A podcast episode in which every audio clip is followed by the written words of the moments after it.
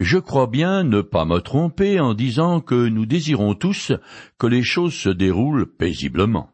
Moi, je n'aime pas les imprévus et je préfère être bercé par le train-train quotidien qui alourdit les paupières. Seulement voilà. La vie n'est pas un long fleuve tranquille. Lors, quand des difficultés surgissent, je me sens vite frustré et c'est la panique à bord. Ma première réaction est de tout arrêter, de résoudre ou de contourner le problème le plus rapidement possible.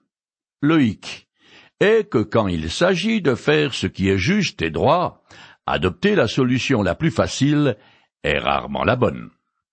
Depuis que l'homme est sur terre, il a toujours eu beaucoup de mal à obéir à son Créateur et a eu souvent besoin d'un coup de pouce. C'est pourquoi Dieu a envoyé des prophètes qui, étant animés de son esprit, motivaient son peuple pour suivre la bonne voie. Les Israélites, rapatriés, qui sont retournés en Palestine, ont quitté la Babylonie gonflés à bloc, remplis d'enthousiasme pour la reconstruction du temple et des murs de Jérusalem. Oui, mais ils ont dû faire face à des oppositions farouches et permanentes des populations du pays qui ont réussi à adresser l'administration locale perse contre eux. Alors, découragés, ils ont arrêté les travaux. C'est là que deux prophètes de l'Éternel montent à la brèche. Je commence à lire le chapitre 5 du livre d'Esdras en compressant. Le prophète âgé, et le prophète Zacharie s'adressèrent aux Juifs établis en Juda et à Jérusalem de la part du Dieu d'Israël qui était en eux. Esdras, chapitre 5, verset 1 Cela fait bien une quinzaine d'années que le travail de réfection du temple a cessé quand Dieu décide d'intervenir. Le prophète âgé n'a exercé sa fonction que les quatre derniers mois de l'année 520 avant Jésus-Christ deux mois après son premier discours. Il est rejoint par Zacharie, qui, lui, a continué son ministère pendant deux ans. Le rôle de ces deux hommes est bien sûr d'encourager le peuple à reprendre la reconstruction du temple. Ces deux prophètes sont très différents l'un de l'autre, mais ils se complètent plutôt bien. Agé a un bon sens pratique et les pieds sur terre. Stable et solide, il a de la jugeote et on peut compter sur lui. Il veut voir du concret et passer aux actes. Il se balade avec un maître étalon pour s'assurer que tout se fait selon les règles de l'art, et il parle à la conscience du peuple. Ses exhortations pénètrent les esprits et font naître la conviction qu'il faut aller de l'avant et foncer. Zacharie a plutôt la tête dans les nuages. Ayant reçu des visions fantasmagoriques de Dieu, ses messages nourrissent l'imagination il est du genre à chauffer une salle en faisant appel aux sentiments de ses auditeurs.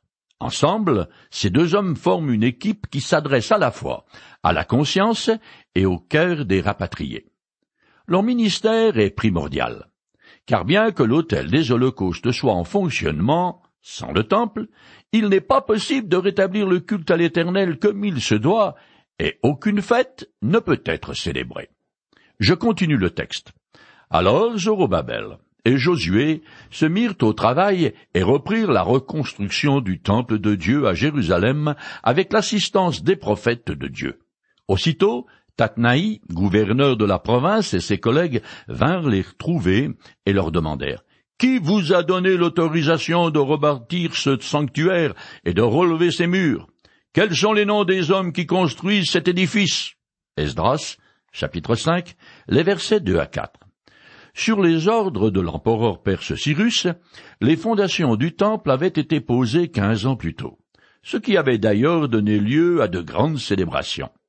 Maintenant, c'est la reconstruction de l'édifice lui-même qui débute. L'histoire se situe au début du règne de Darius, 521-486. D'après une tablette babylonienne, datant de cette époque, en 502, ce Tatnaï est le gouverneur de la Palestine et de la Syrie. Après la mort de l'empereur Cambyse, en 522, des dissensions et des mouvements nationalistes ont surgi, ce qui fait que la situation politique de l'Empire est plutôt houleuse. Alors, en toute logique, ce brave Tatnaï pense que la reconstruction du temple risque de déclencher une rébellion en bonne et due forme contre la Perse, ce qui n'est bon ni pour le commerce, ni pour sa future promotion. Inquiet, il va voir sur place ce qui se passe. Je continue. Mais Dieu veillait sur les responsables des Juifs, et on ne les obligea pas à interrompre leurs travaux, en attendant que Darius ait reçu un rapport à ce sujet et que la réponse revienne. Esdras 5.5. Tout comme Cyrus, son ancêtre, Darius a rompu avec la pratique assyrienne et babylonienne qui consiste à fondre les races qui peuplent leur empire. Au contraire, les dirigeants perses encouragent les populations à conserver leur langue, leurs us et coutumes, et leur religion. Le gouverneur Tatnaï le sait bien, et permet donc aux Juifs de poursuivre leurs travaux jusqu'à nouvel ordre. Mais derrière cette politique, c'est bien sûr l'intervention du Dieu souverain qui est soulignée. Je continue. Voici une copie de la lettre envoyée à l'empereur Darius par Tatnaï, le gouverneur de la province et ses collègues. À l'empereur Darius, tous nos vœux de prospérité, que le roi sache que nous nous sommes rendus dans la province de Juda jusqu'au grand temple de Dieu. Cet édifice est en cours de reconstruction en pierre de taille. Du bois est encastré dans les murs. Ce travail se poursuit avec soin et progresse bien grâce aux efforts des constructeurs.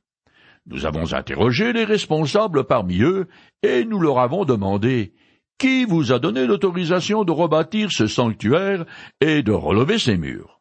Nous leur avons aussi demandé leurs noms pour te les faire connaître, et nous avons noté par écrit ces noms des hommes qui sont à leur tête. Esdras chapitre 5, les versets 6 à 10.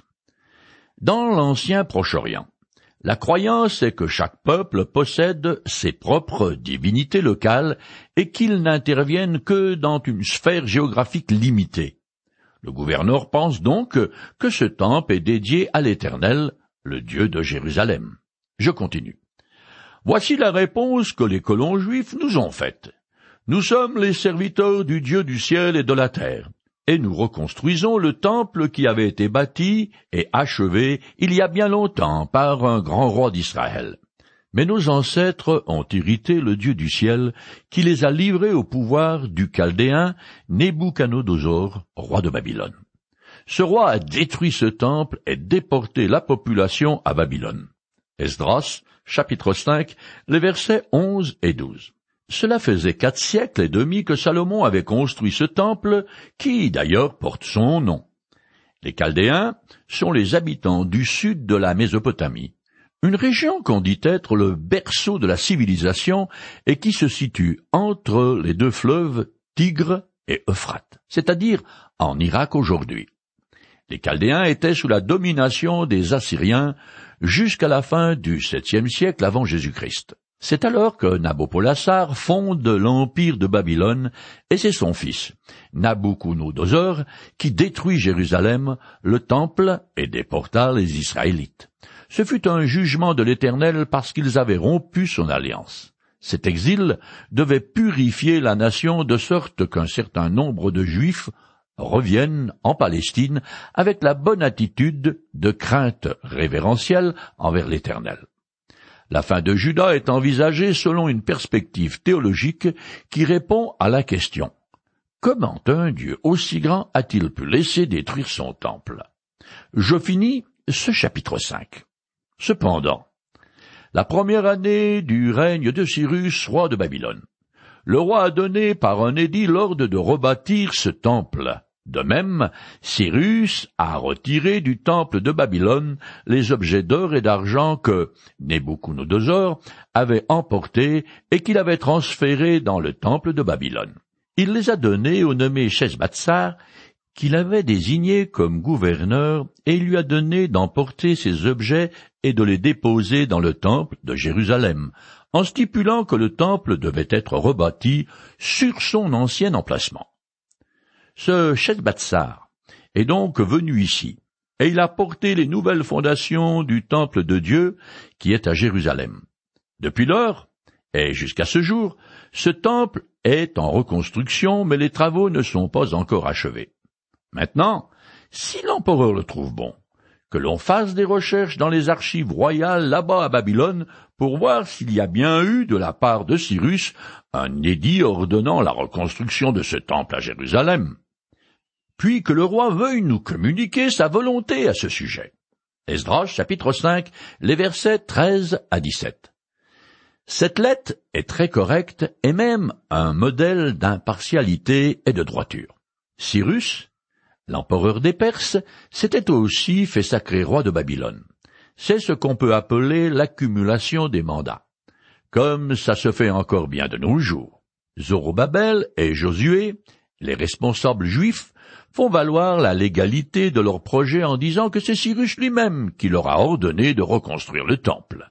La preuve est qu'il avait aussi rendu aux colons israélites tout ce qui faisait partie du temple et qui avait été emmené à Babylone. Non seulement les empereurs perses encourageaient la restauration des sanctuaires religieux, mais ils les subventionnaient aussi, ce que des documents de cette époque montrent bien.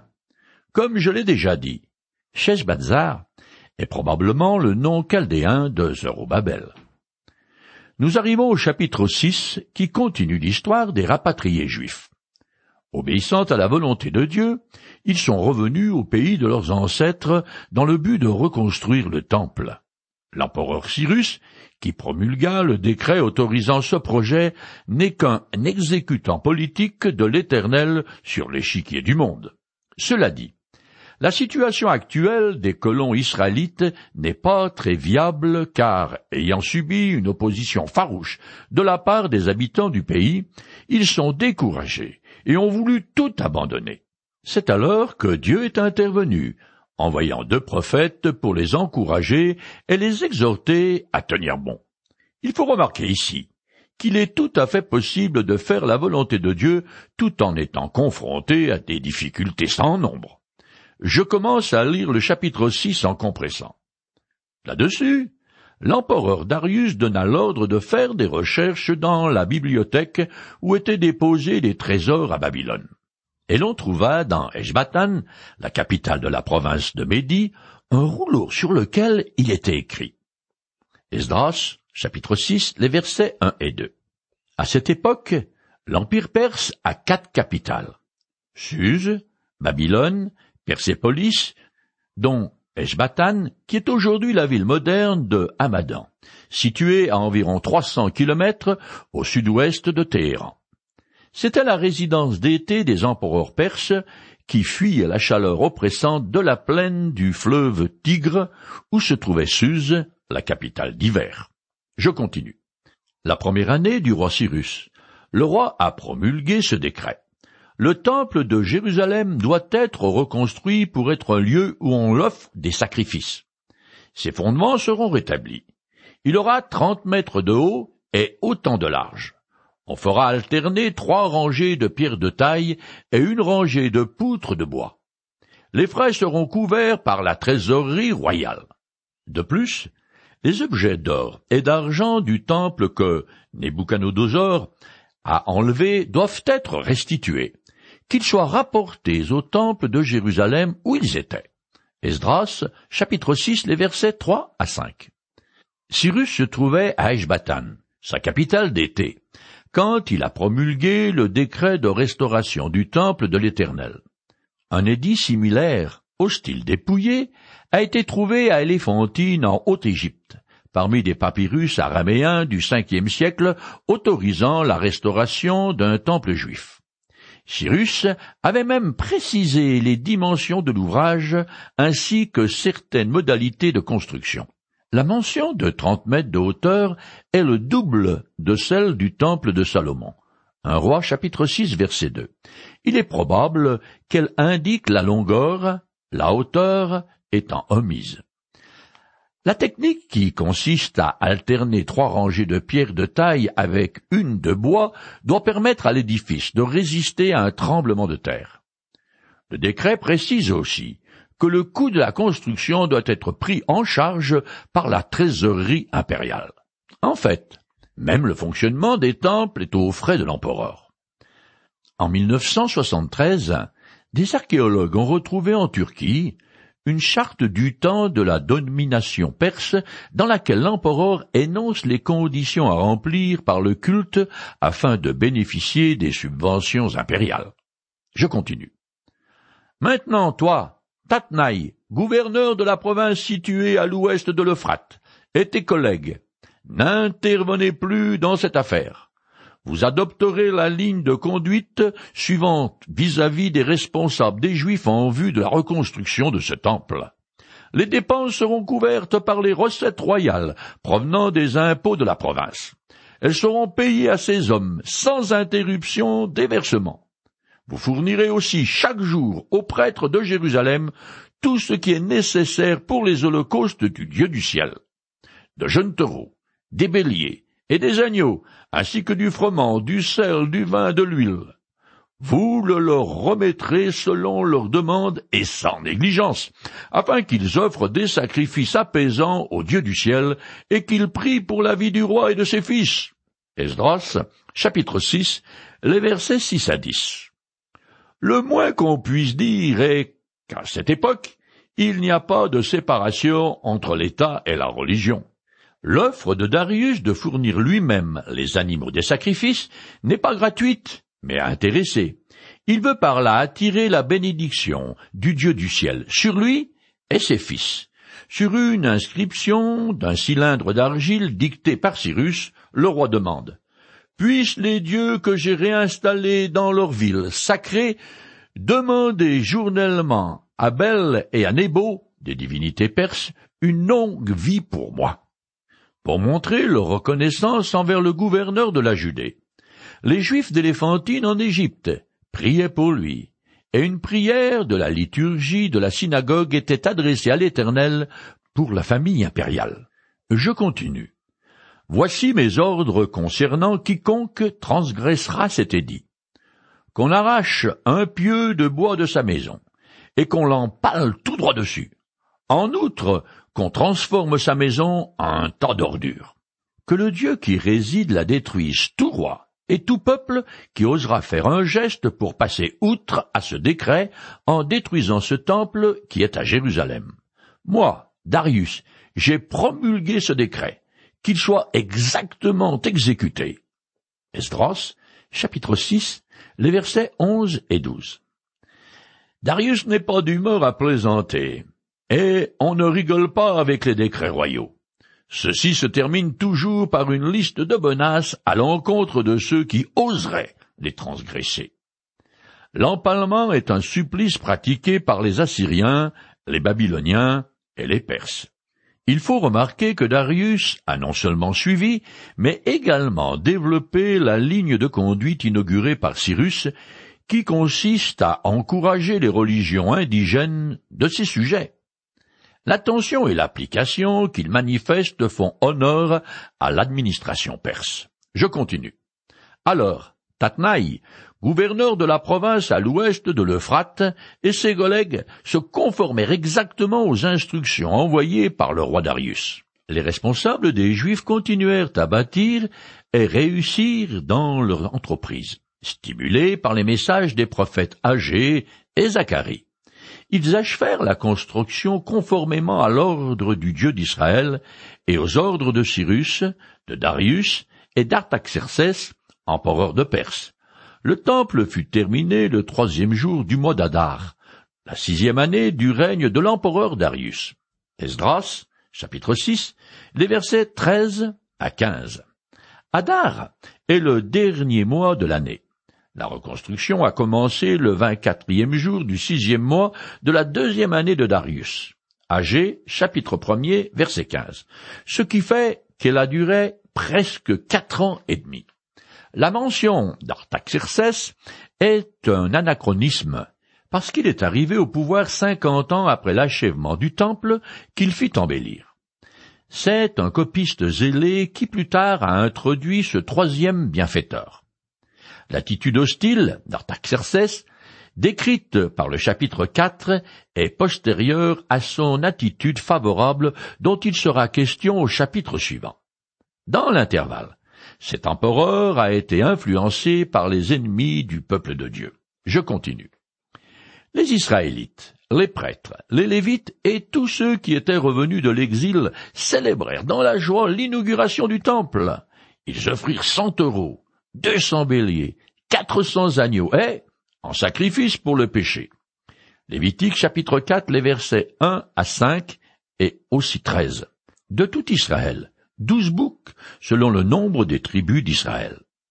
On répartit aussi les prêtres selon leur division et les Lévites selon leur classe pour leur service de Dieu à Jérusalem, conformément à ce qui est écrit dans le livre de Moïse. Esdras, chapitre 6, les versets 16 à 18. Les Israélites s'humilient devant Dieu tout en étant joyeux, comme quoi on peut être les deux. Je finis le chapitre 6. Les rapatriés célèbrent la Pâque le quatorzième jour du premier mois. Ils mangèrent la Pâque avec tous ceux qui s'étaient séparés des nations impures du pays et s'étaient associés à eux pour se tourner vers l'Éternel, le Dieu d'Israël. Ensuite, ils célébrèrent dans la joie la fête des pains sans levain pendant sept jours, car l'Éternel les avait réjouis en disposant favorablement à leur égard l'empereur d'Assyrie, de manière à les encourager dans le travail de reconstruction du temple du Dieu d'Israël. Esdras, chapitre 6, les versets 19 à 22. Depuis l'échange de lettres concernant les murs de Jérusalem, le texte est en araméen, mais à partir d'ici, il est à nouveau en hébreu. Darius porte les titres d'empereur de Perse, de Babylone et d'Assyrie. C'est un peu comme le nombre de médailles qui garnissaient les poitrines des membres du bureau politique russe. C'est la première fois en soixante-dix ans que les Israélites et les étrangers attirés par l'Éternel célèbrent à nouveau la Pâque. Les rapatriés sont soucieux d'obéir à la loi de Moïse, car ils ont enfin compris que se rebeller contre l'Éternel est une très mauvaise idée. Ils se réjouissent du fait que le Dieu du ciel œuvre au travers des grands de ce monde. Il a forcé Pharaon à laisser les Hébreux quitter l'Égypte, et maintenant, au travers des empereurs perses, il a permis à une partie de son peuple de retourner dans le pays promis et de reconstruire le temple à sa gloire.